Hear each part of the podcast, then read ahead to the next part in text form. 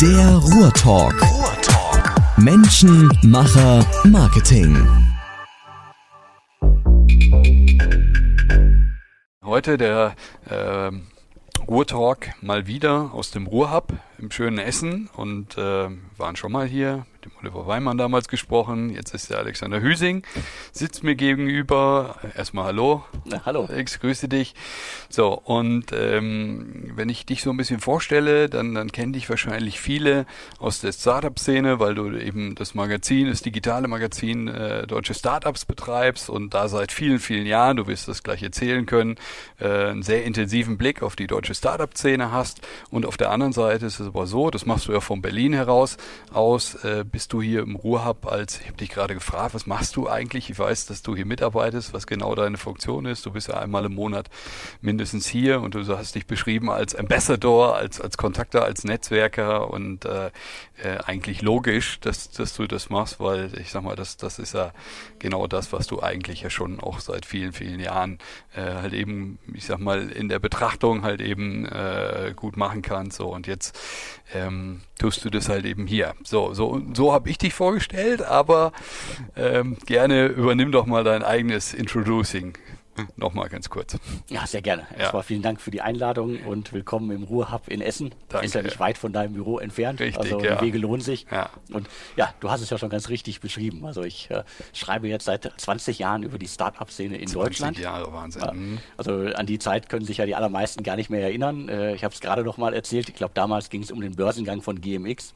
Das war die erste Geschichte, oder was? Oder? Ja, nicht die erste, also mit so die erste Geschichte, als ich eingestiegen bin. Ich glaub, Mhm. bin, glaube ich, so kurz nach dem äh, Exit von Alando, also das erste Projekt der Ja. Samwa-Brüder an eBay, da bin ich so in die Start-up-Szene und in die Start-up-Berichterstattung reingerutscht. Okay, mhm. War dann etliche Jahre in Heidelberg, äh, habe da mein Volontariat gemacht, war dann da Redakteur, haben vor allen Dingen damals noch Print gemacht, aber auch die, die Website kress.de mit Inhalten gefüllt und bin dann inhalt, innerhalb dieser Medienkrise, die es damals gab, nach äh, Berlin gegangen. War dann jahrelang freier Journalist in Berlin und habe auch äh, angefangen, dann über Startups wieder zu schreiben. So, es war ja die große Eiszeit äh, nach der Dotcom-Blase, nachdem die geplatzt ist. So 2005 sind ja die ersten Startups wieder entstanden. Also wenn man sich anguckt, OpenBC, Sing heute, Ja. alles damals entstanden und habe dann 2007 mit äh, Stefan Vosgötter zusammen deutsche Startups gegründet. Und na, wir sind jetzt so die Dinosaurier der deutschen Startup-Szene, seit 20 Jahren äh, auf der journalistischen Seite aktiv. Alles immer aus Berlin heraus und als Kind des Ruhrgebiets in Bottrop geboren, äh, Weltmeisterjahrgang 1974, habe ich natürlich immer gewartet, dass im Ruhrgebiet was passiert. Ja. Und ich glaube, das war auch so der erste Berührungspunkt, den wir hatten. Ich glaube, ihr wart äh, Somit eines der ersten Startups hier aus der Ecke, ja. Ich glaube, ihr wart sogar das erste überhaupt, das ich in der Region besucht habe. Okay, okay. Welche Ehre, ja. Also ich kann mich gut dran erinnern, äh, weil es nämlich tatsächlich so gewesen. Ich meine, es ist ja immer schon so gewesen, wenn wir nach Berlin gekommen sind, dann hast du ein Gründer-Event nach dem anderen, Netzwerktreffen damals ohne Ende und, und, und wahnsinnig viele Möglichkeiten der Vernetzung gehabt. Und hier im Ruhrgebiet tatsächlich, du hast es angesprochen, vor uns gibt es ja jetzt auch mittlerweile seit 20 Jahren, also zumindest mit einem Teil, was wir tun, äh, da gab es hier halt eben relativ wenig oder kaum etwas, ja, und schon gar keine schreibende äh, äh, Zunft, die, die tatsächlich irgendwie mal einen Überblick gegeben hätte, ja. Aber es gab halt eben auch nicht so wahnsinnig viel, ja. Aber okay, also wir waren mit die ersten, die, die du damals, ich sag mal, im Ruhrgebiet auf dem Schirm gehabt hast, ja. Ja, definitiv. Und äh, leider die äh, mit der schreibenden Zunft, das hat sich ja irgendwie immer noch nicht gebessert. Also Das stimmt, ich glaube, der größte Kritikpunkt, den man an die versammelten Medienhäuser in der Region machen kann, ist, das Thema Startups haben die überhaupt nicht auf dem Schirm. Also es wird lieber über die 50 Leute, die vor irgendeiner Firmenzentrale demonstrieren, äh, berichtet, als über wirklich relevante neue Konzepte, die die Region auch vorantreiben. Hm. Kannst Also- du jetzt erklären, warum das so ist?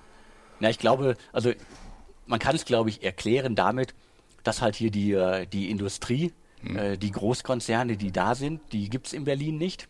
Ja. Äh, die gibt's in München auch.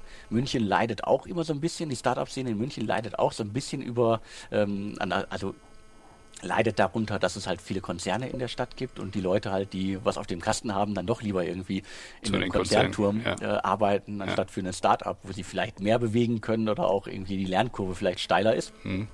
Und ich glaube, dem, dem Ruhrgebiet fehlt einfach das Gründergehen.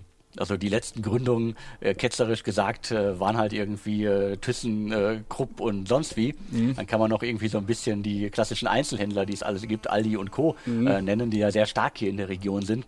Karstadt auch, ne? Äh, genau, mhm. Karstadt mhm. auch. Äh, und äh, danach ist halt lange Zeit nichts gekommen. Ich mhm. hatte mal ein Buch in der Hand, in der Buchhandlung. Ähm, da ging es um die großen Unternehmen in der Region. Und ich glaube, das neueste war irgendwie 1970 gegründet. Mhm. Also da ist so ein ganzer weißer Fleck. Ja. Also der Gründer von Gedata, was ja die wenigsten wissen, Gedata sitzt in Bochum. Nein, das heißt nicht G-Data, das ist Gedata aus Bochum. Das sind irgendwie mehrere Gründer gewesen, die das vor Urzeiten, vor über 30 Jahren gegründet haben, sich vom Softwarehaus zum Digital Security Unternehmen hochgearbeitet haben mit äh, irgendwie Hunderten von Mitarbeitern, Millionen Umsatz. Und die kennt in der Region auch so gut wie niemand. Keiner auf dem Schirm, ne? Ja. Ja, leider. Also, und äh, das gilt jetzt, äh, wenn man, wenn schon irgendwie so ein großes Unternehmen, kann man ja nicht Start-up nennen, kann man auch nicht Grown-up nennen, das ist ein klassischer Mittelständler. Mhm. Wenn so ein großer in der Region kaum Aufmerksamkeit bekommt, ja. irgendwie alle Leute gut ausbildet ja. und äh, wenn sie ausgebildet sind, halt die Problematik hat, dass sie nicht in der Region bleiben wollen, ja. sondern dann doch irgendwie in die Start-up-Hotspots nach äh, Hamburg, äh, München oder halt vor allen Dingen nach Berlin gehen wollen dann ist das ein Problem. Weil dann finden die kleinen Startups, die ja händeringend auch äh, Aufmerksamkeit brauchen, brauchen aus ja. mehreren Gründen, ja. dann finden die halt auch kein Gehör. Ja, absolut. Aber lass uns ein bisschen der Reihe nachgehen. Also du hast gerade beschrieben, du hast gesagt, du bist, äh, kommst aus Bottrop, ne? du, du kennst die Region sehr gut, dann irgendwann Heidelberg hatte ich jetzt gerade verstanden, da war die Kress-Thematik dann genau, äh, in ja. dem Sinne und von Kress ging es dann aus nach Berlin. Und äh, da war dir dann schon klar, ich habe es noch nicht ganz verstanden, dass du dort über Startups dann berichten wirst. Ja? Und Berlin war zu dem Zeitpunkt, ich sag mal, für die Startup-Welt der Nabel der Welt oder zumindest von Deutschland. Kann man das so sagen? Oder?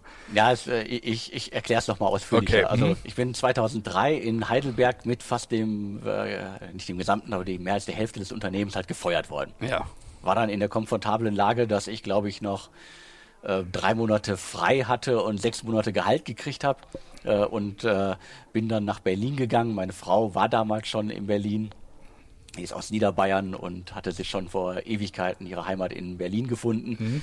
Und äh, ich habe mich dann erstmal in Berlin in, äh, im, im, Wedding an den Plötzensee gelegt und überlegt, so was machst du jetzt eigentlich? Okay. Also, äh, Journalismus damals halt schwierig, so große Medienkrise, aber so das Thema hat mich nicht mehr losgelassen. Ja. Und habe dann relativ schnell für ntv.de gearbeitet, die kannte ich aus der Kresszeit, mhm, mhm, war dann so irgendwie tageweise in der Redaktion tätig mhm. und habe dann auch wieder für den Crest Report, für Internet World Business, für Edzin, äh, teilweise aber auch für Neon. Ähm, Als Freier dann geschrieben. Genau, mhm. für alle geschrieben mhm. und habe immer wieder auch Digitalthemen gemacht, also mhm. Marketing-Themen, Startup-Themen und bei dem Startup-Thema bin ich einfach hängen geblieben. Mhm. Und letztendlich hat sich daraus dann deutsche Startups.de entwickelt und ähm, ja, ich, ich wollte nach Berlin nicht, weil da so viele Startups waren, sondern weil ich die Stadt einfach cool fand. Hm. Äh, und äh, damals konnte man ja nicht absehen, dass das mal irgendwie das Thema für Berlin wird. Ich glaube, die neuesten Zahlen für den Berliner Startup-Markt sind 3000 äh, Startups und irgendwas um die 70.000 Beschäftigte. Jetzt aktuell. Jetzt hm. aktuell, hm. genau. Ja. Wenn man das Ökosystem dazu nimmt, kommst du wahrscheinlich auf irgendwie über 100.000 100, Beschäftigte,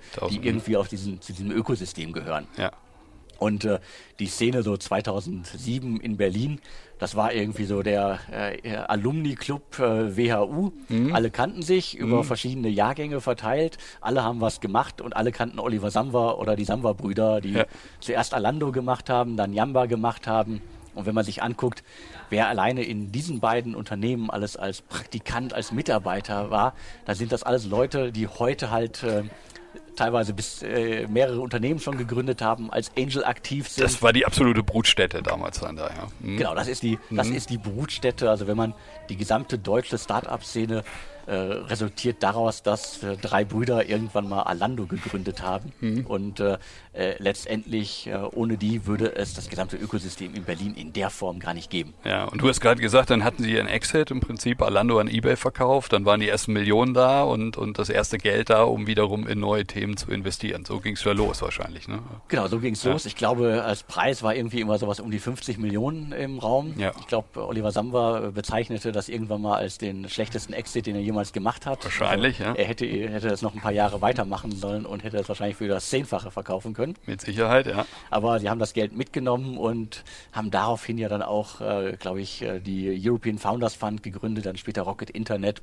und alleine in Deutschland wahrscheinlich irgendwie äh, gefühlt mehrere hundert Startups finanziert, aufgebaut und etliche auch zum erfolgreichen ja. Exit gebracht. Und so bist du dann ja auch an Content gekommen im Prinzip. Ne? Mit jeder neue Company, die gegründet wurde, die finanziert wurde, hattest du ja dann irgendwo auch deine Story, kann man das so sagen? Ja, ja definitiv. Also äh, Inhalte, Geschichten gab es genug. Mhm. Ähm, und wenn man mal zurückblickt, also in der Zeit, so 2007, 8, 9, bis zur Eiszeit 2009 gab es ja nochmal so einen Knick in der, in der Unternehmerszene, Gründerszene äh, zwecks Weltwirtschaftskrise. Lehman, Folgen und solche Geschichten. Genau, also da saß das Geld dann nicht so locker. Ja. Und ähm, wenn man sich das anguckt, dann äh, ist da echt viel entstanden, äh, viel, viel vorangegangen, viel passiert und ähm, immer so mein Blick auf die äh, Gründerszene im Ruhrgebiet. Das ist so teilweise wie vor zehn Jahren oder vor 13 Jahren in Berlin. So würdest du das vergleichen? Genau, ja? so lässt sich das auf jeden Fall vergleichen. Mhm. Es gibt so erste erfolgreiche Unternehmen, es gibt erste erfolgreiche Exits, es gibt äh, Gründer, die als Angel aktiv sind. Äh, und das genauso ist das ganze Berliner Ökosystem entstanden. Mhm. Und wenn du jetzt nochmal vergleichst, also bleiben wir noch ganz kurz bei Berlin. Also du hast äh, damals gesagt, wie, wie das losging und, und jetzt hast du gesagt, dass mittlerweile fast 100.000 Leute jetzt angeschlossen Ökosystem äh, in der Szenerie aktiv sind. Aber was hat sich das jetzt so für dein Magazin, für deutsche Startups, äh, was hat sich da verändert? Weiß ich nicht. Damals kam wahrscheinlich irgendwie eine Pressemitteilung oder ein, eine Infomail am Tag oder, oder drei vielleicht an dich. Heute sind es wahrscheinlich irgendwie 200 oder so etwas. Kann man das sagen? Oder? Ja, also an einigen Tagen kommen mehrere hundert E-Mails in mein Postfach. Mhm. Ähm, äh, jeden Tag äh, gibt es neue Startups. Äh, in der Anfangszeit in Berlin konnte ich jeden Gründer noch persönlich treffen. wer bist du, was machst du? Ja. Und ja, klar, berichten wir drüber und halten mich auf dem Laufenden. Mhm. Das geht heute nicht mehr. Mhm. Also alleine bei sagen wir, 3000 Unternehmen, die existieren und 3000, die wahrscheinlich in den letzten zehn Jahren auch wieder verschwunden sind, ja. ne, ist das gar nicht mehr möglich. Mhm. Und äh, deswegen, äh, das hat sich verändert. Was hat sich noch verändert? Ich glaube, die Art und Weise, wie wir über Themen berichten, hat sich auch extrem verändert. Okay. Diese, inhaltlich tiefer oder? Ja, inhaltlich tiefer, größer. Mhm. Ähm, vor allen Dingen halt, wenn man sich anguckt, ähm, die, die, die, diversen Newsletter zu Spezialthemen von Games, Fintech und ähm, äh, aktuell, tagesaktuellen News, die gab es halt alle vor zehn Jahren nicht. Das mussten okay. wir dann übernehmen. Ja. Heute bin ich dankbar, dass es äh, äh, viele Newsletter gibt, die das alles täglich aufgreifen und ich nicht mehr jede Mini-News noch in die Szene tragen muss und mich dann um halt andere Themen kümmern kann. Und weiterer wichtiger Punkt ist, die eine der größten Finanzierungen, die in Berlin vor ja Gott, wahrscheinlich auch zehn Jahre für Aufmerksamkeit gesorgt haben, waren fünf Millionen für VUGA. Okay. Gaming Startup Gaming. Mhm. von Jens Begemann, ja. auch irgendwann jetzt im vorletzten Jahr für 100 Millionen sonst was verkauft. Mhm. 5 Millionen. Mhm. Das war eine gigantische Summe. Mhm. Da haben alle irgendwie geguckt, so wow, wow, guck dir das an, irgendwie Gaming Magische Startup. Größenordnung. Ja. Mhm. Und äh, 5 Millionen, also wir reden heute von Seed-Finanzierung für Startups, vor allen Dingen ja in Berlin. Die sprechen bei 20 Millionen noch von einer Seed-Finanzierung. Ja. Also 5 Millionen ist quasi Pre-Seed für einige. Mhm. Weil 5 Millionen, da fangen einige noch nicht mal an, irgendwie ähm, äh, mit, äh, mit dem Arbeiten oder ja, mit, ja, äh, da ist das Fundraising noch nicht mal irgendwie ansatzweise abgeschlossen. Mhm. Also äh, es hat sich deutlich, äh, die Summen sind deutlich größer geworden. Mhm. Wir hatten eine Zeit lang da mal so in Deutschland so bis zu 40 zweistellige Millionenbeträge. Mhm. Heute kommen wir wahrscheinlich auf 70 bis 100. Mhm. Das ist ja immer so ein bisschen Grauzone, weil äh, viele Summen ja nicht bekannt sind. Ja. Und wir haben ja auch seit einigen Jahren dreistellige Millionenbeträge, die in Unternehmen fließen. Mhm. Teilweise fließen äh, 20 Millionen innerhalb von einem Jahr in äh, drei Finanzierungsrunden in äh, richtig angesagte Startups, sowas wie mhm. CoachUp, die haben das gerade geschafft im letzten Jahr. Und das war alles vor zehn Jahren undenkbar. Mhm. Also vor zehn Jahren warst du froh, wenn du fünf Millionen hattest ja. und die Investoren waren froh, wenn sie irgendwie für 20, 25 Millionen, ja. das hieß, glaube ich, damals der deutsche Exit, ja. wenn man das irgendwie hingekriegt hat. Das ist vorbei. Also irgendwo die Gründer sind da. Wahrscheinlich sind sie heute auch schon irgendwie bei der zweiten, dritten, vierten Gründung in dem Sinne. Ja, viele Exits haben sie in der Zwischenzeit irgendwie schon hingelegt, ihr Track Record aufgebaut. Also insofern damals, ähm, du hast es ja schon gesagt, irgendwie das Kapital stand ja nicht so zur Verfügung. Weiß ich nicht, die USA äh, VCs, die haben in, in den Staaten investiert und und äh, dann gab es halt eben ein paar Player am deutschen Markt, ähm, die ein bisschen was gegeben haben, aber die Summen waren viel viel kleiner. Und ähm, ich sag mal heute heute ist es wahrscheinlich, und man hatte, ich, soweit ich mich erinnern kann, man hatte häufig auch noch den deutschen Markt oder maximal den europäischen Markt äh, im Auge als Gründer. Und das ist ja heute lange, lange nicht mehr so. Ja, also sofort, wenn wenn du heute anfängst, hast du ja sofort als als als äh, Internetunternehmer, als Startup-Guy irgendwie auch den internationalen Markt im Vordergrund. Ne? Ja klar, also ja. das hat sich, ähm, glaube, so als Paradebeispiel für den deutschen Markt kann man da immer noch äh, sechs Wunderkinder mit Wunderlist ähm, mhm. heranführen. Das waren so die ersten, die wirklich so, boah, Berliner Startup irgendwie. Äh, geiles äh, Marketing, geile Kampagnen gefahren, hatten nie, mhm. hatten monatelang, jahrelang gefühlt kein Produkt. Ja. Alle waren richtig scharf darauf, fanden geil, was sie irgendwie an äh, Infos verteilt haben, wie sie es gemacht haben. Und äh, Christian Reber, einer der sechs Wunderkinder, ja. äh, macht es ja jetzt mit Pitch auch wieder ähnlich. Schon wieder, genau. Er hat das Ding ja dann äh, also Microsoft verkauft. Microsoft ne? verkauft. Äh, mhm. die stellen es jetzt leider ein. Ja. Also traurige Geschichte eigentlich. Gestern die Mail bekommen, ja. Mhm. Ja, genau. Also ich, ich auch. es war schon länger klar, aber gestern war es dann äh, offiziell sozusagen nochmal. Mhm. Genau, und äh, die waren so als Beispiel, oder ist ein Startup aus Deutschland äh, die es ähm, auf den internationalen Markt schaffen wollen. Die geben sich nicht damit zufrieden mit dem deutschen Markt oder Dachregion. Mhm. Das ist ein Produkt, das weltweit funktioniert. Äh, und dementsprechend, das war für mich auch so im, im, Rückblick ist das immer so ein Punkt, wo ich sagen kann, nur da, da hat sich was geändert. Mhm. Und heute, klar, es gibt immer noch ähm, äh, Startups, äh, die sagen wir, Millionensummen eingesammelt haben, die primär erstmal in Deutschland unterwegs sind. Aber da ist ganz klar immer auch die Strategie, nach und nach ein anderes weiteres Land, Dachregion, wie dann gucken wir mal Frankreich und so weiter. Mhm. Allerdings muss ich auch immer noch sagen, also äh, wenn man mal sich anguckt, welche Unternehmen aus Deutschland äh, so weltweit eine große Nummer sind oder europaweit eine große Nummer sind, dann sind es ja immer noch vergleichsweise wenige. Mhm. Also außer Zalando hat es ja niemand geschafft, so irgendwie so mal äh, 10, 12 Länder in Europa überhaupt mal zu bespielen. Die haben ja, haben ja alle geschwächelt oder schwächen alle, irgendwie mhm. Rum24, Westwing und mhm. wie sie alle heißen, von so Katastrophenfällen wie äh, Windeln.de mhm. gar nicht zu sprechen. Ja.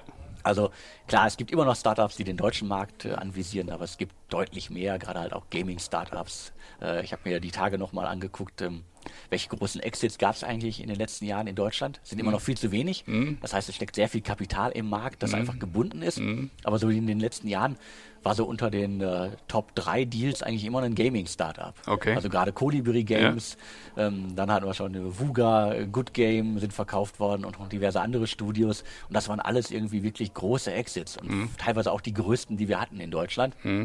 Das heißt, das ist so ein bisschen so die Problematik, die ich gerade sehe. Ja. ja, es ist sehr viel Geld im Markt. Mhm. Die VCs haben immer größere Geldtöpfe auflegen ja. können und legen ja. auch immer mehr auf. Also da muss man ja nicht nur, aber Holzspring Ventures, äh, Early Bird, äh, Cherry Ventures, Point Nine und wie sie alle heißen, mhm. die schieben ja wirklich äh, das gefühlt manchmal das 50-fache von dem Geld durch die Gegend, was vor 20 Jahren im Markt war. Kapital ohne Ende. Mhm. Genau, das sollte nicht das Problem sein. Mhm.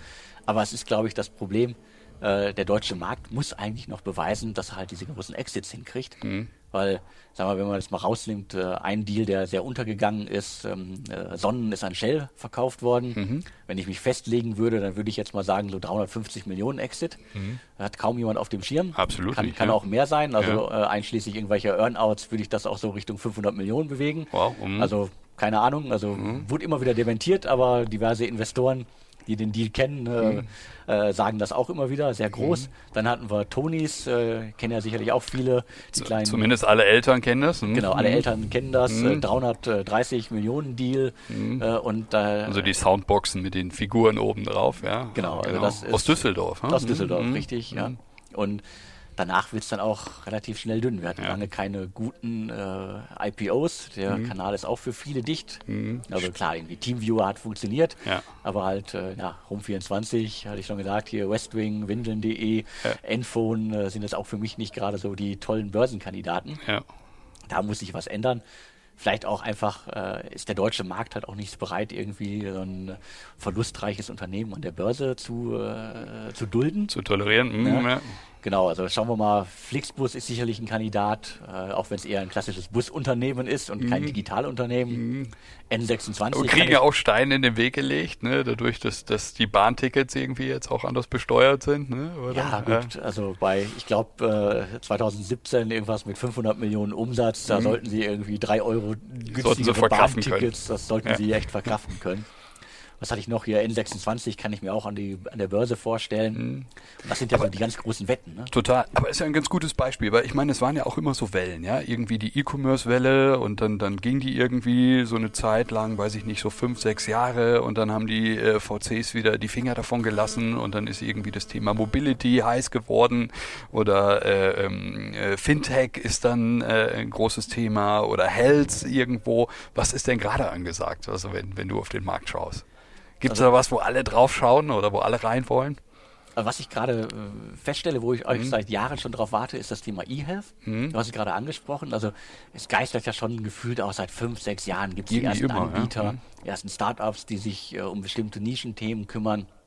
Und jetzt nehme ich aber wahr, dass wirklich auch mal substanziell Millionenbeträge okay. in solche Unternehmen fließen. Mhm. Also das ist so, haben, haben wir alle, glaube ich, jahrelang drauf gewartet. Mhm. Wahrscheinlich die äh, Gründer, die es gemacht haben, noch viele, äh, noch mehr, äh, noch mehr, mhm. genau, als wir jetzt hier. Also das ist definitiv ein großes Thema, da bewegt sich was. Mhm. Und da gab es ja in den USA auch mit äh, einigen Unternehmen, die so im eher Lifestyle-Bereich wie Calm äh, unterwegs mhm. sind, irgendwie große, große Exits, die, äh, da gibt es ja auch etliche in Deutschland, die das nacheifern, aber auch so in der klassischen Depressionshilfe und so weiter, also ganz wichtigen Themen. Mhm. Da fließt Geld rein und da kann, glaube ich, richtig was passieren. Wo ich auch sehr froh drum bin, dass endlich was passiert, ist das ganze Thema Klima. Okay, also Klima, Nachhaltigkeit, Nachhaltigkeit. Klima, also jahrelang ein großes Thema, aber eher immer ohne Geschäftsmodell und ohne Investoren. Ja, ja. Und äh, jetzt gibt es ja irgendwie gleich mehrere Startups, die gerade gestartet sind oder gerade demnächst starten wollen. Und wenn man sich anguckt, Anna Alex, die Outfittery gegründet hat und äh, okay. Benedikt hm. Franke, hm. der Helpling gegründet hat, hm. dass die einen Startup gründen, das Unternehmen per Software helfen soll, ihre CO2-Bilanz zu analysieren und zu verbessern. Okay. Mhm. Das zeigt, dass da ein deutlicher Wandel stattgefunden hat. Ja. Und äh, es gibt Planetly soll das Unternehmen, glaube ich, heißen. Und es gibt noch mit Climate Labs ein anderes Unternehmen, da ist Jens Biegemann auch investiert, ja. der VUGA gegründet ja. hat. Äh, äh Christian Reber, der äh, mhm. Sechs Wunderkinder als Angel auch an Bord. Mhm. Und Holzbrink Ventures hat sogar auch investiert. Okay. Das zeigt, dass selbst solche Themen reif sind für VCs, mhm. weil die VCs und die Gründer, mhm. die auch, glaube ich, solche Themen jahrelang belächelt haben, mhm. ja, komm, rettet ihr immer die Welt. Ja. Aber es zeigt sich, man kann damit jetzt Geld verdienen, die Bereitschaft in Unternehmen ist da. Und das schwingt zugleich mit dem nächsten Trend. Eigentlich ist alles nur noch B2B. Okay. Mhm. Also das ist der größte Wandel, der stattgefunden hat. So, B2B, mhm. Industrial Tech, ähm, Software für Konzerne, Unternehmen, sei es irgendwie Augmented Reality, um Ingenieuren zu helfen oder halt wirklich Software, um Prozesse zu analysieren, mhm. Beschaffungswesen und alles, was so irgendwie Konzerne und Unternehmen haben. Mhm. Da fließt Geld rein. Und da liegt wahrscheinlich auch die Chance hier fürs Ruhrgebiet, ne? Und Bevor wir jetzt gleich den Schlenker machen, ganz kurz noch äh, so ein bisschen so zur Orientierung, auch für die Hörer. Über Berlin haben wir jetzt gesprochen, aber äh, wenn du so ein bisschen auf Deutschland schaust, also Hamburg spielt mit Sicherheit irgendwo noch eine Rolle. München hast du gerade angesprochen, tut sich so ein bisschen schwer, auch so im Schatten der Konzerne. Äh, auf Ruhrgebiet kommen wir gleich zu sprechen, aber Düsseldorf, äh, Köln, gibt es eigentlich irgendwo, weiß ich nicht, kann man sagen, in Hamburg, da sind diese Art oder ist diese Art von Startups angesiedelt oder in München, weiß ich nicht, da ist noch mehr Software Software oder so etwas, gibt es da einen, einen regionalen Schwerpunkt aus deiner Sicht heraus? Also ich glaube, man kann es runterbrechen. Also Berlin war natürlich jetzt äh, jahrelang so B2C, mhm. äh, extrem. Also mhm. klar, Zalando, alle sitzen da. Klar, ja. ja. es ist mhm. einfach so. Äh, die Zeit dafür war reif. Äh, die Zeiten sind jetzt aber auch vorbei. Ja. Also nachdem sich, glaube ich, diverse europäische, äh, deutsche Investoren an Lesara die Finger verbrannt haben, ist mit E-Commerce wahrscheinlich in dem großen Stil keine Nummer mehr zu machen. Es wird immer Ausnahmen geben. Düsseldorf hast du gerade genannt. Ja. Just Spices gerade 12 Millionen eingesammelt und alle anderen E-Commerce-Konzepte, die in den letzten Jahren entstanden sind oder groß geworden sind und Exits hingelegt haben, die waren immer irgendwo so auf Social Media unterwegs, haben mhm. Marketing über Instagram gemacht, teuren Tee verkauft, eine ja. Zielgruppe, die, sag ich jetzt mal, ketzerisch keine Ahnung hat, ja. aber es halt geil fand äh, mhm. und so weiter. Die Zeiten sind vorbei. Ähm, regional, ja klar, München war immer so ein bisschen, ja, vielleicht ein bisschen technischer, mhm. vielleicht so ein bisschen eher auf Geschäftsmodelle getrimmt, weil mhm. Lebensstandard ist äh, hoch in München, man mhm. muss halt schneller Geld verdienen. Mhm. In Berlin kann man experimentieren, konnte man immer experimentieren. Auch, auch in Berlin ist alles teurer geworden. Hamburg hatte mal einen großen Games-Vorteil mit der Förderung, die sie relativ früh gemacht haben. Würde ich jetzt heute aber auch nicht mehr sehen. Also selbst Game-Startups wollen in Berlin sitzen. Und äh, äh, es gibt noch irgendwie große Hubs. Äh, Düsseldorf haben wir genannt, in Köln passiert auch viel. Äh, Köln natürlich irgendwie immer auch Mediengeschichten. Medienstadt. Mhm. Spannenderweise auch ähnliche Fußballgeschichten, so irgendwie äh, Soccer-Tech-Geschichten, die Okay. Unternehmen, also Fußballvereinen helfen sollen. Mhm. Und ansonsten ist das eigentlich relativ querbeet. Genau wie Stuttgart und andere Regionen. Also B2B-Startups findet man überall Ja. mittlerweile. Vor allen Dingen natürlich, von Berlin aus in der Provinz gesehen, aber auch in Berlin äh, nimmt das B2B-Thema zu. Ja.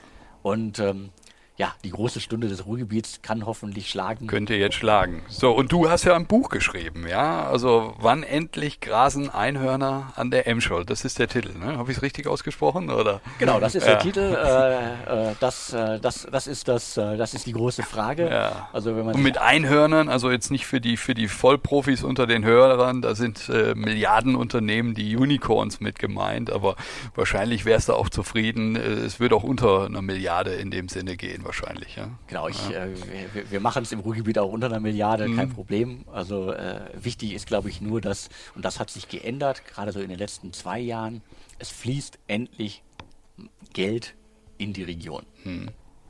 Wenn man das mit Berlin vergleicht, dann ist das irgendwie teilweise wenig. Da gibt es Unternehmen, die äh, mehr Geld äh, in einer Runde eingesammelt haben, als das, was irgendwie in den letzten Jahren ins Ruhrgebiet Mhm. Geflossen ist. ist. Mhm. Das ist so, das, das wird sich aber ändern, weil das Geld folgt den guten Ideen. Äh, man muss die Investoren, glaube ich, nur dazu zwingen, dass sie das Ruhrgebiet auf dem Schirm haben, weil das Ruhrgebiet ist halt für viele ein weißer Fleck. Im besten Fall ist es sogar noch ein weißer Fleck, im schlimmsten Fall äh, wissen sie vom Ruhrgebiet nur, da gab es mal Kohle.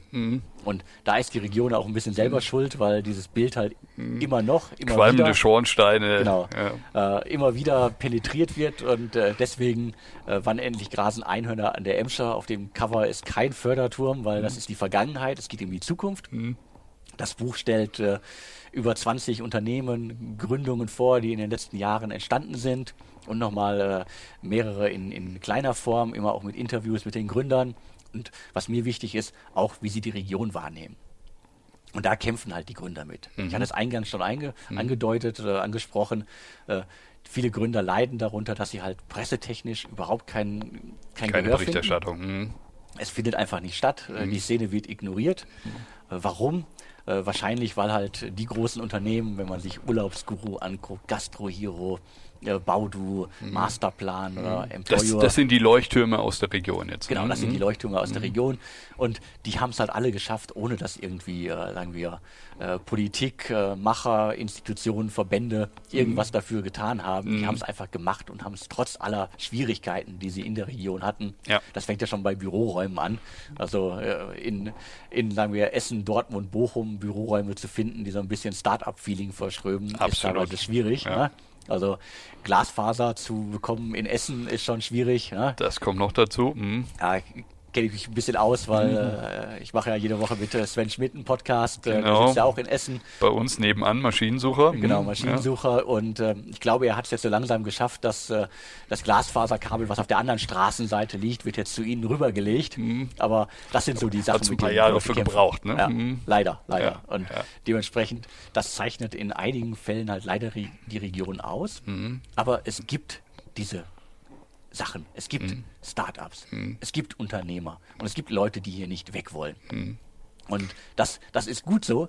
Es müssen nicht alle nach Berlin. Es sind, glaube ich, in den letzten 20 Jahren genug Leute in andere Städte abgewandert, die da gegründet haben. Mhm. Viele davon sagen auch, sie würden, könnten sich heute vorstellen, im Ruhrgebiet zu gründen. Und es ist noch nicht alles irgendwie hier äh, Gold. Es, Ja. es glänzt auch noch nicht so, so viel. Ja. Aber es, es tut sich was. Und äh, gerade in den letzten zwei, drei Jahren nehme ich aus Berlin und ich bin ja seitdem auch durch die Arbeit für den Ruhrhub hier regelmäßig vor Genau, Ort, ja. kann ich das ja wahrnehmen. Es passiert mehr, es wird mehr gegründet, es fließt Geld rein. So ein paar ältere Unternehmen werden auf einmal für Private Equity Firmen, so IT-Häuser, die man, die so vor 10 Jahren, 20 Jahren entstanden sind, werden auf einmal interessant für Private Equity Firmen. Ah, okay. Mhm. Und das nehme ich auch in anderen Regionen wahr. Aber einfach, es ist halt verdammt viel Geld im Markt. Und letztendlich mit einem Schwerpunkt auf B2B, Industrial Tech und vor allen Dingen halt Cyber Security, wo Investoren ja wirklich extrem scharf drauf sind. Äh, und halt immer B2B. Das ist irgendwie, mit den punkten kann das Ruhrgebiet hoffentlich in den nächsten, sagen wir, fünf, sechs, zehn Jahren punkten.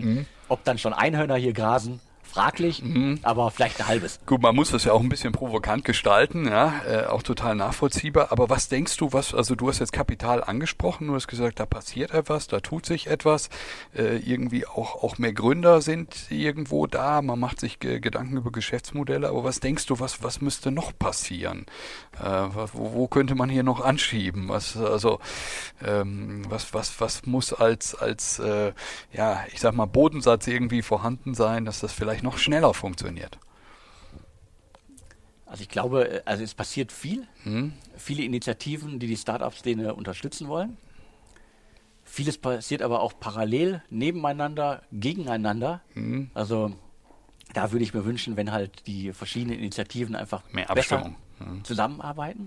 sich abstimmen. Also in Berlin war es auch immer problematisch, dass die Hochschulen alle gegeneinander gearbeitet haben. Hm. Keiner gönnt der anderen Hochschule irgendwie den Inkubator, keiner gönnt der sowas und so weiter. Und ehrlich gesagt, das Ruhrgebiet kann es sich nicht leisten, irgendwie äh, äh, drei, vier, fünf Gründerveranstaltungen an einem Tag nebeneinander zu positionieren, weil so groß ist die Szene nicht. Und äh, das, das würde ich mir wünschen. Ich würde mir wünschen, dass die Region halt sich stärker als äh, Zukunftsstandort positioniert. Also äh, weg mit den Fördertürmen. Also Mhm. es gibt, glaube ich, mehr, die, die allermeisten Menschen, die 30 oder 40 Jahre alt sind, kennen Fördertürme nur als Museumsrelikt Mhm. Ja. oder halt äh, von den Logos von verschiedenen Initiativen, Ja. wo alle irgendwie einen Förderturm äh, Ja. im Logo haben. Ja. Also ob das jetzt irgendwie äh, das moderne Ruhrgebiet darstellen soll. Nicht äh, sehr zukunftsorientiert. Genau, Hm? also, also es liegt alles in die Vergangenheit. Und wenn ich mir eins wünschen würde, also ich wünsche mir einen regierenden Bürgermeister für das Ruhrgebiet. Mhm. Einer, der quasi wie in Berlin äh, die verschiedenen Stadtteile, Mhm. mit Stadtteilen meine ich dann Dortmund, Bochum, Essen und Bottrop, Ja. äh, regiert. Also um einfach geballte Power zu haben, ja? Genau, Mhm. geballte Power und äh, äh, die, die Power ist ja da. Mhm. Also das, das Ruhrgebiet äh, muss jetzt nicht, äh, wie sagen wir, Düsseldorf, das ganze Rheinland mit anführen, um irgendwie f- international attraktiv zu sein. Mhm. Ja. Das, das Ruhrgebiet kann als Einheit schon bestehen. Über fünf Millionen Leute, ja? genau, das ist, äh, es sind Aber weg vom Kirchturmdenken. In dem Genau, Sinne. weg vom Mhm. Kirchturmdenken und die, die Lebensqualität erhöhen. Und ich glaube, was halt junge Menschen, wenn man das in Berlin sich anguckt, auszeichnet, dann ist es, das ist alles anders als das, was, glaube ich, die allermeisten Leute, die in verantwortlichen Positionen in äh, Parteien, äh, Politik, äh, Rathäusern sitzen, alles anders, was sie sich vorstellen können. Es findet fast alles irgendwie zentral statt. Die Leute wollen nicht mehr irgendwo in einem äh, wie, wie nennt man das, Gewerbegebiet arbeiten. Mhm. Ja. Die wollen da arbeiten, wo halt auch das Leben ist. Ja. Also im Bermuda Dreieck, Mittendrin, in Bochum, ja. Mhm. auf der äh, Rüttenscheider in Essen. Genau, Also mittendrin arbeiten. Und ich glaube, das haben immer noch viele nicht äh, verstanden. Mhm. Deswegen ist es halt schwierig, wenn halt irgendwie äh, Gründerzentren an Punkten gebaut werden, die irgendwie Mhm. zum einen nicht mit dem öffentlichen Nahverkehr, äh, da komme ich gleich nochmal drauf, Mhm. erreichbar sind und zum anderen einfach halt irgendwie völlig ab vom Schuss sind, weil Mhm. keine Restaurants, keine schönen Möglichkeiten nach der Arbeit noch was zu machen. Null Infrastruktur. Mhm. Genau, nur Infrastruktur. Und das, das glaube ich, muss in die Köpfe rein, Mhm. dass das alles irgendwie sich. Der, der, die große Chance des Ruhrgebiets ist halt die Trasse, die, äh, die S-Bahn- und ICE-Trasse, Mhm. die mitten durchführt. Weil in den Innenstädten, in Dortmund, Bochum, Essen und auch von mir aus auch in Mülheim Mhm. und so weiter, Duisburg, ja, da ist halt Platz. Mhm. Da ist Platz, um sich zu entfalten und nicht in einem Gewerbegebiet, das irgendwie zehn Kilometer außerhalb äh, der Stadt ist. Mhm. Und so, letzter, letzter Wunsch ist ja, der öffentliche Nahverkehr. Meine Güte. Was passt dir da nicht? Äh, also er, erstmal glaube ich, ich, ich würde es begrüßen, wenn jemand hingehen würde und alle regionalen Gesellschaften äh, abschaffen würde. Äh, als Beispiel, in Berlin 100 Kilometer Durchmesser, komme ich von einem zum anderen Ende mit einem 2,90 Euro Ticket. Das ist ohne Probleme möglich. Ich habe den Preis jetzt nicht im Kopf, aber von Duisburg nach Dortmund mit der S-Bahn ist eher Katastrophe. Also die, die, äh, die Verbindung geht ja noch. Äh, sobald man aber von der zentralen Strecke abweicht, ist es alles problematisch. Also für das Buch war ich auch irgendwo in Dortmund unterwegs, wo ich eigentlich nur mit dem Taxi hingekommen bin. Weil öffentlicher Nahverkehr geht gar nicht. Okay. Also die, das, es ist einfach nicht vorhanden. Mhm. Äh, wenn ich zu meinen also Eltern, während deiner Recherche hast du es am eigenen Leib erfahren. Genau, am eigenen Leib erfahren und ich kenne es ja. Also meine Familie wohnt ja noch in Bottrop mhm. und ähm, da ist es auch so irgendwie. Da fahren, glaube ich, zwei Busse hin. Der eine kommt gefühlt um 26, der andere um 28 und mhm. wenn man die verpasst, dann wartet man halt wieder die ganze Zeit. Mhm. Und es gibt keinen Grund dafür. Also das, das Ruhrgebiet weg, muss weg vom Auto äh, hin zum öffentlichen Nahverkehr, mhm. der günstig ist äh, mhm. äh, und äh, sei mal dahingestellt, ob sowas überhaupt Gewinne machen muss, aber ich glaube, man muss dafür halt zumal, alle Regionalgesellschaften entmachten. Zumal so eine A40 ja auch immer verstopft ist, ja. Also sprechen ja viele Gründe eigentlich dafür, ne, wirklich auf den Nahverkehr umzusteigen. Ne? Ja, definitiv. Ja. Also und äh, ich glaube, dass äh, also das, das Ruhrgebiet ist halt traditionell irgendwie sehr stark aufs Auto ausgerichtet. Ja.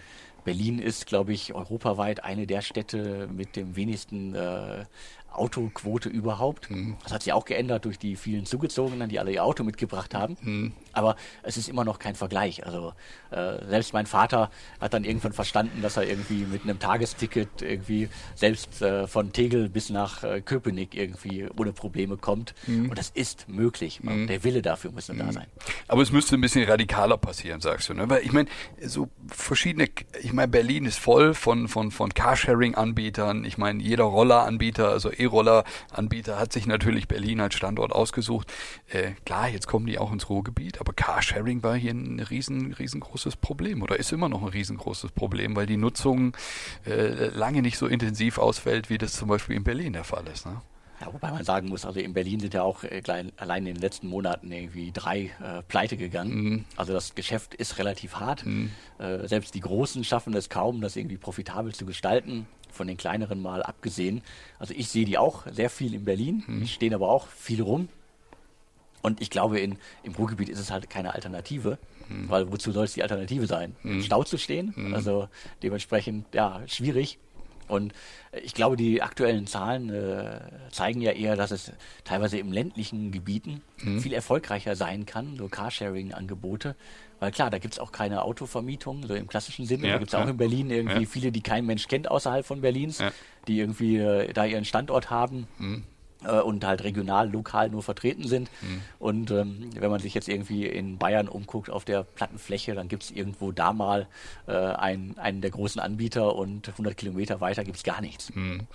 Okay, also Nahverkehr, Verkehr generell äh, hast du noch als Thema angeführt. An den Leuten liegt's nicht, sagst du. Also ich sag mal so jetzt auch Bildung, Infrastruktur, Universitäten, sind wir hier gut aufgestellt oder? An den Leuten liegt's nicht, nein. Ja. Also die, die klugen Köpfe sind halt nur alle weggegangen in den letzten zehn Jahren. Mhm. Das fehlt dem Revier natürlich. Ja. Äh, und äh, dementsprechend, äh, die kommen nicht zurück weil der Lebensstandard äh, in anderen Städten äh, ist halt nun mal auch äh, mhm. schön. Mhm, ne? Nicht zu unterschätzen. Mhm. Darf man nicht unterschätzen, dass es mhm. da Leute gibt, die nicht zurückkommen wollen. Mhm. Äh, aber wenn man halt, äh, das, das Ruhrgebiet ist der größte Hochschulstandort Europas. Das ist schon mal gut. Mhm. Und äh, auch viele Gründer, die äh, Employer Masterplan Gründer, sind auch nur durch Studium im Ruhrgebiet gelandet. Mhm. Da gibt es noch ein paar andere, die alle irgendwie sich das auch ausgesucht haben. Mhm. Und die sind fast alle über die Hochschulen im Revier gelandet. Mhm. Das größere Problem ist eigentlich, dass das Ruhrgebiet es in Kauf nimmt, mhm. dass sie halt irgendwie, ich jetzt mal, Millionen Menschen mhm. ausbildet an den Universitäten und die allermeisten davon gehen wieder weg. Das ist das Problem. Okay. Und das wird sich nicht ändern, wenn halt nicht die, äh, die Gegebenheiten geändert werden, dass die mhm. Leute halt sehen, dass sie hier nicht nur gut studieren können mhm. und äh, in vielen Fällen ja auch gut leben können. Mhm. Ja? Aber wenn sie sich selbst verwirklichen wollen mhm. und halt nicht in einem der Großkonzerne verhungern wollen, also geistig gesprochen verhungern wollen, dann müssen einfach die Voraussetzungen geschaffen werden, dass halt den Leuten erklärt wird, wie sie ihr eigenes Ding machen können. Mhm. Und das haben die Leute im Ruhrgebiet leider verloren, weil es hat ihnen ja auch keiner vorgelebt. Es ja. gibt keine positiven Beispiele in ja, den letzten 40 absolut. Jahren. Ja. Ja. Aber sag mal, ein Punkt, der mir vielleicht auch noch so ein bisschen aufgefallen ist, wo wir, wir haben gerade, oder du hast davon gesprochen, die Runden wurden immer größer, äh, in dem Sinne generell, äh, Kapital ist sicherlich halt eben das, äh, da, weil die VCs, die haben große Fonds und so weiter, liegt wahnsinnig viel Geld drin. Aber ist es nicht auch so ein Stück weit so gewesen, damals auch in, in den ersten ein, zwei Wellen in Berlin, dass halt eben mit, mit den, mit den Exits äh, ähm, dann eben das Geld bei den Gründern war und das dann schneller auch investiert wurde. Auch so das Thema Smart Money, mal hier 50.000 Euro rein, mal da 100.000 Euro rein, um mal so eine Geschichte auch mal anzuschieben oder jetzt nicht großartig, weiß ich nicht, viel Zeit auf Due Diligence und so weiter zu verlieren. Ähm, ich meine, das, das ist doch wahrscheinlich auch irgendwie nochmal so ein, so ein, so ein Hindernis. Ne? Also ich meine, klar will man sein Geld nicht verschleudern, man hat viel Erfahrung irgendwie gesammelt, was, was, was Geld verbrennen angeht, ähm, aber ein paar Lucky Shots waren ja trotzdem früher auch dabei, hm? oder? Wie ist da deine Sicht der Dinge? Ja, ich glaube, es, äh, also man sieht halt relativ wenig von diesen Lucky Shots äh, im, im Ruhrgebiet. Mhm. Ja, warum? Ja. Äh, weil, wie ich gesagt habe, also die, die allermeisten VCs äh, sind halt oftmals blind ja. und investieren dann doch lieber in das Team, das im, äh, in Berlin sitzt, weil sie halt irgendwie gar keinen haben, der vor Ort das, äh, die Szene gescannt hat. Ja, genau. Ich meine, das waren ja dann Angels in dem Sinne, die dann die kleineren Anschubrunnen und so weiter gemacht genau, haben. Genau, das, mhm. das fehlt halt im Ruhrgebiet noch. Mhm. Warum? Weil halt irgendwie es zu wenig Exits gab. Ja. Also die, die, die erfolgreich waren und die halt auch erfolgreich äh, was aufgebaut haben und teilweise auch von den Verkäufen äh, profitiert haben, die machen das schon. Mhm. Aber äh, wir reden hier von einer Handvoll Leute. Ja. Also das, das wird dauern. Ja. Und dementsprechend äh, äh, passiert da was. Es, klar, es passiert zu wenig, mhm. aber das, das Geld ist halt noch nicht da. Mhm. Äh, Gerade halt von dieses ganze Smart Money, mhm. von Gründern, die in andere Gründer investieren. Äh, da kann man sich, glaube ich, in Berlin irgendwie bei an 50 Leute wenden, mhm. die alle miteinander vernetzt sind. Und ja. wenn der eine sagt, das habe ich nicht, das mache ich nicht, vielleicht ja. ist es für den was, ja. da gibt es ja ganze Netzwerke, die sich da austauschen, die sich teilweise auch seit Jahrzehnten kennen.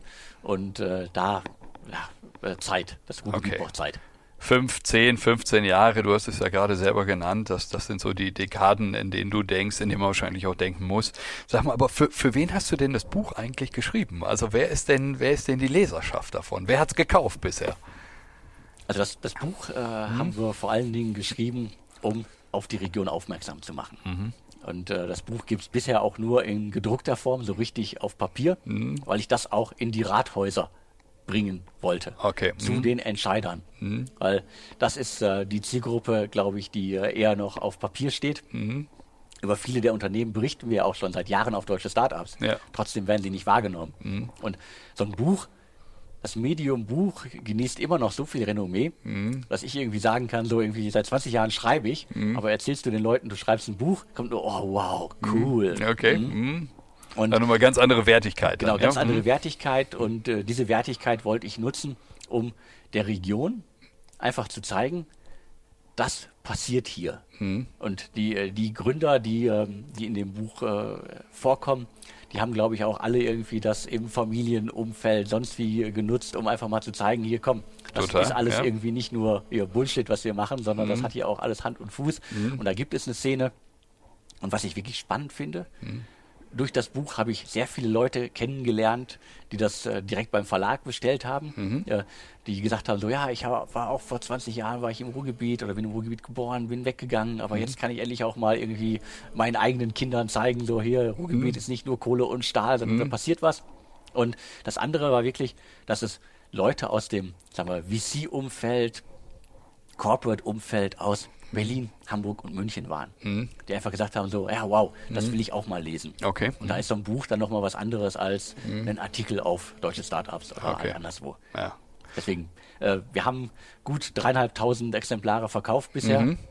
Das ist für ein Sachbuch in Deutschland schon mal eine richtig schon große ordentlich. Nummer. Mhm. Also ich glaube, mit 10.000 Exemplaren ist man in dem Segment so, so richtig, richtig heiß. Okay. Und mit einem regionalen Buch äh, das äh, zu schaffen, finde ich schon beachtlich. Und viele Gründer haben auch sehr, sehr hohe Exemplare, viele Exemplare genommen, Bestellt. um das einfach zu verteilen. Ja, ist auch legitim an der Stelle. Und ich sag mal jetzt so aus Politik und die, die du aufrütteln wolltest, hast du da Effekte gespürt? Äh, ist das spürbar gewesen? Also so ein paar Effekte, die äh, sind so äh, von hinten herum an mich rangetragen worden, wo das irgendwie Thema war, bei welcher Partei, in welchem Rathaus, mhm. so die äh, ein positives Beispiel, das ich glaube ich äh, ohne Probleme nennen kann, ist, der Oberbürgermeister der Stadt Bottrop hat sich bei mir gemeldet und hat das Buch auch zumindest quer gelesen, wie er gesagt hat und mhm. fand das ganz spannend und äh, die Stadt Bottrop, meine Heimat, ja. will sich jetzt auch ein bisschen zum Thema Gründertum, Unternehmertum positionieren. Und wenn so ein Buch geholfen hat, mhm. einfach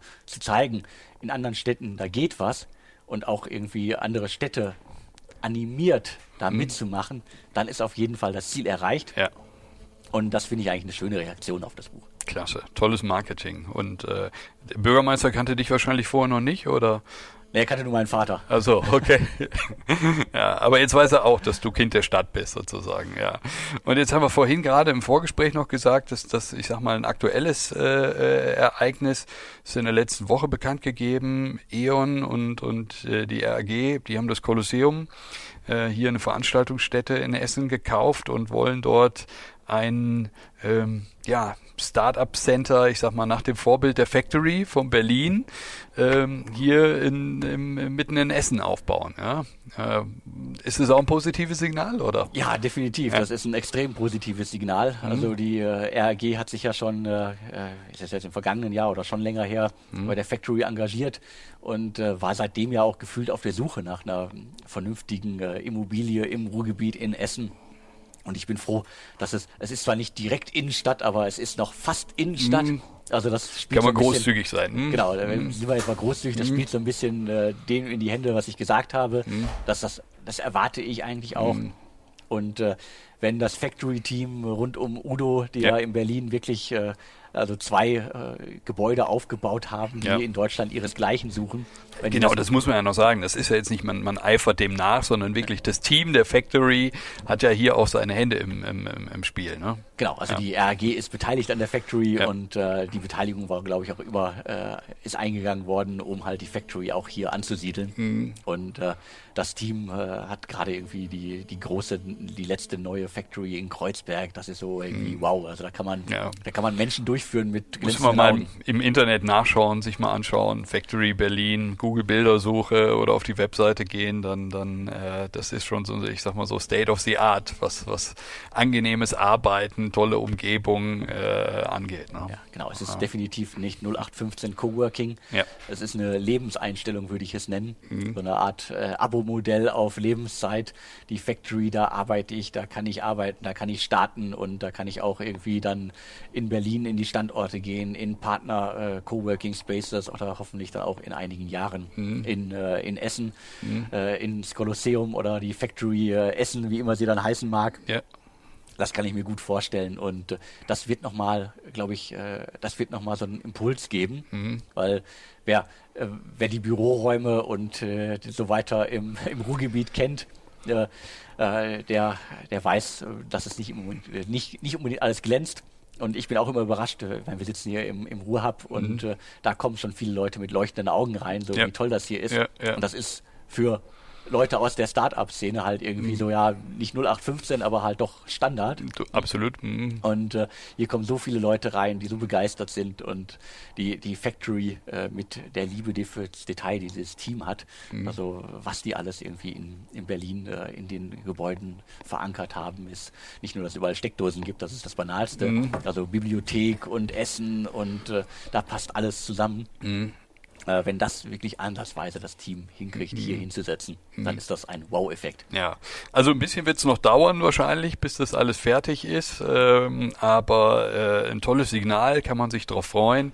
Generell, ich sag mal, bist du positiv schon von Haus aus, was die Region hier angeht. Du bist ein aktiver Helfer, äh, um das hier auch nach vorne zu treiben. Kommen wir nochmal auf eine Sache zurück, die mich nochmal persönlich auch interessiert, ähm, äh, was, was äh, deutsche Startups angeht. Also du hast gerade gesagt, du bist seit über 20 oder seit 20 Jahren in dem Sinne dabei und ähm, so lange gibt's das Magazin und äh, seitdem hast du immer geschrieben, geschrieben, geschrieben. So und jetzt seit, ich glaube, seit einem Jahr oder anderthalb, korrigier mich, bist du unter die Podcaster gegangen und machst mit dem Sven Schmidt zusammen äh, einmal die Woche, glaube ich, ne? Genau, regelmäßig ein Update über die Szene. Ähm, was hat's damit auf sich? Klar, ihr berichtet, ihr, ich sag mal, an euch äh, werden spannende Informationen herangetragen. Ihr habt viele Exklusivnachrichten auch immer wieder dabei, was Finanzierung angeht oder auch so ein bisschen aus der Gerüchteküche heraus.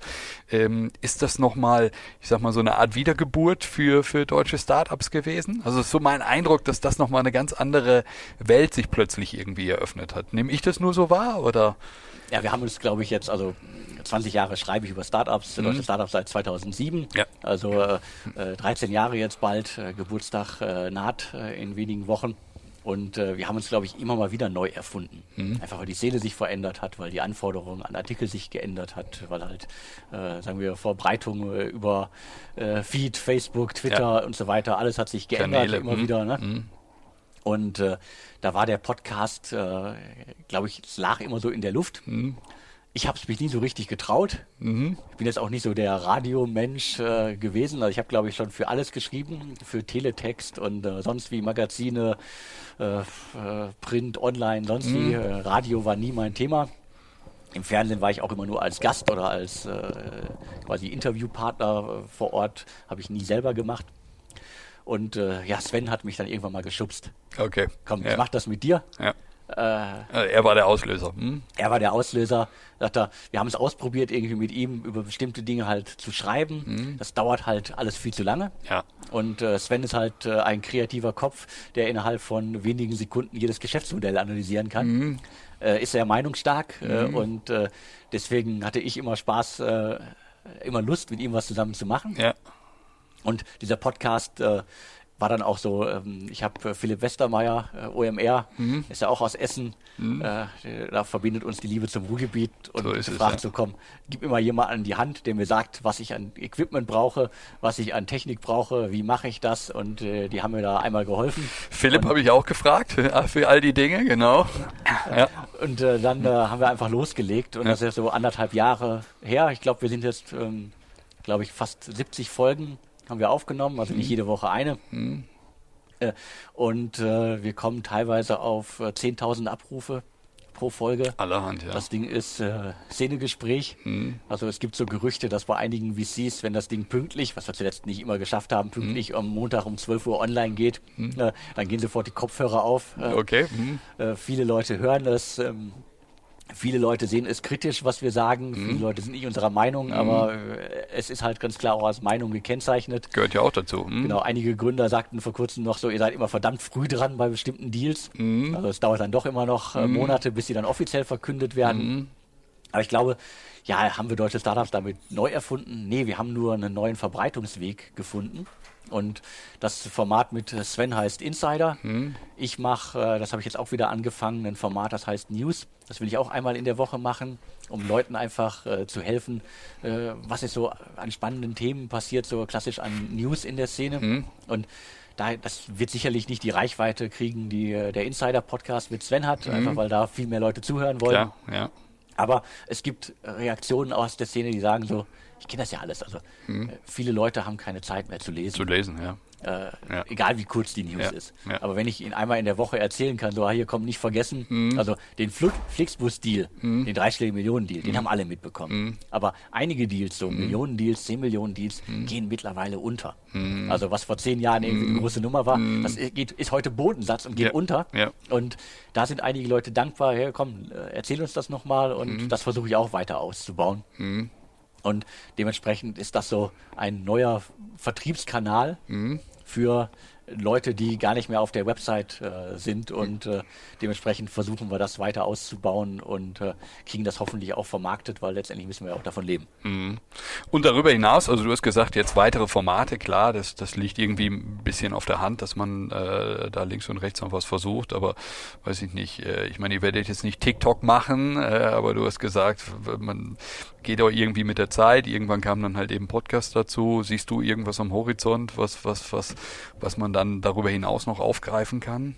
So in der Entwicklung jetzt von deutschen Startups? Also wir experimentieren gerade noch mit einem Newsletter-Format. Mhm. Das äh, nennt sich Startup Radar, kommt einmal in der Woche und da stellen wir nur neue Startups vor. Relativ mhm. kompakt äh, und ähm, versuchen damit mal herauszufinden, ob wir ein Bezahlmodell okay. etablieren können. Okay. Also ob VCs oder halt Corporates, die alle irgendwie Startups äh, scannen oder halt ja. der Ausschau sind, ob wir die dazu kriegen, uns monatlich Summe X zu bezahlen, okay. dass wir diesen Newsletter machen. Mhm. Also da ist das Ergebnis offen. Mhm. Ich, äh, aber du sagst kompakt, oder sind es dann noch tiefere Analysen, Long Reads oder was? was nee, erstmal nur rein, rein kompakt, okay. mhm. also innerhalb von kurz, dass man kurz und knapp irgendwie, das Startup ist neu, die machen das, mhm. das ist das Konzept und so wollen die Geld verdienen im besten mhm. Fall, wie wir schon mhm. wissen. Also teilweise auch in frühen Phasen. Also also eine Art Research oder so etwas. Dann. Genau, also, also Pre-Selection. Hm? Genau, Pre-Selection, Research. Im besten Fall nehmen wir halt, äh, sagen wir, den ganzen Corporate VCs, die alle halt auch wenig Leute haben, die Arbeit ab und scannen für die den Markt. Mhm. Sie müssen halt uns dafür nur bezahlen. Mhm. Und wenn das funktioniert, was ich im Moment noch nicht weiß. Ja. Aber und es hat schon angefangen? Hat oder? schon angefangen, ah, ja. genau. Es sind jetzt neun Ausgaben erschienen. Mhm. Das äh, haben wir so ganz, also wir, wie er heißt ja Startup Radar und wir haben es auch ein bisschen erstmal unterm Radar fliegen lassen. Mhm um zu gucken, äh, dass wir die Prozesse hinkriegen, dass wir darüber berichten können, dass wir auch genug Futter haben. Hm. Und ich glaube, wir haben jetzt in jeder Ausgabe 10, 15 Startups vorgestellt. Und äh, wer sich dafür interessiert, findet den Link auf deutschestartups.de. Klasse, super.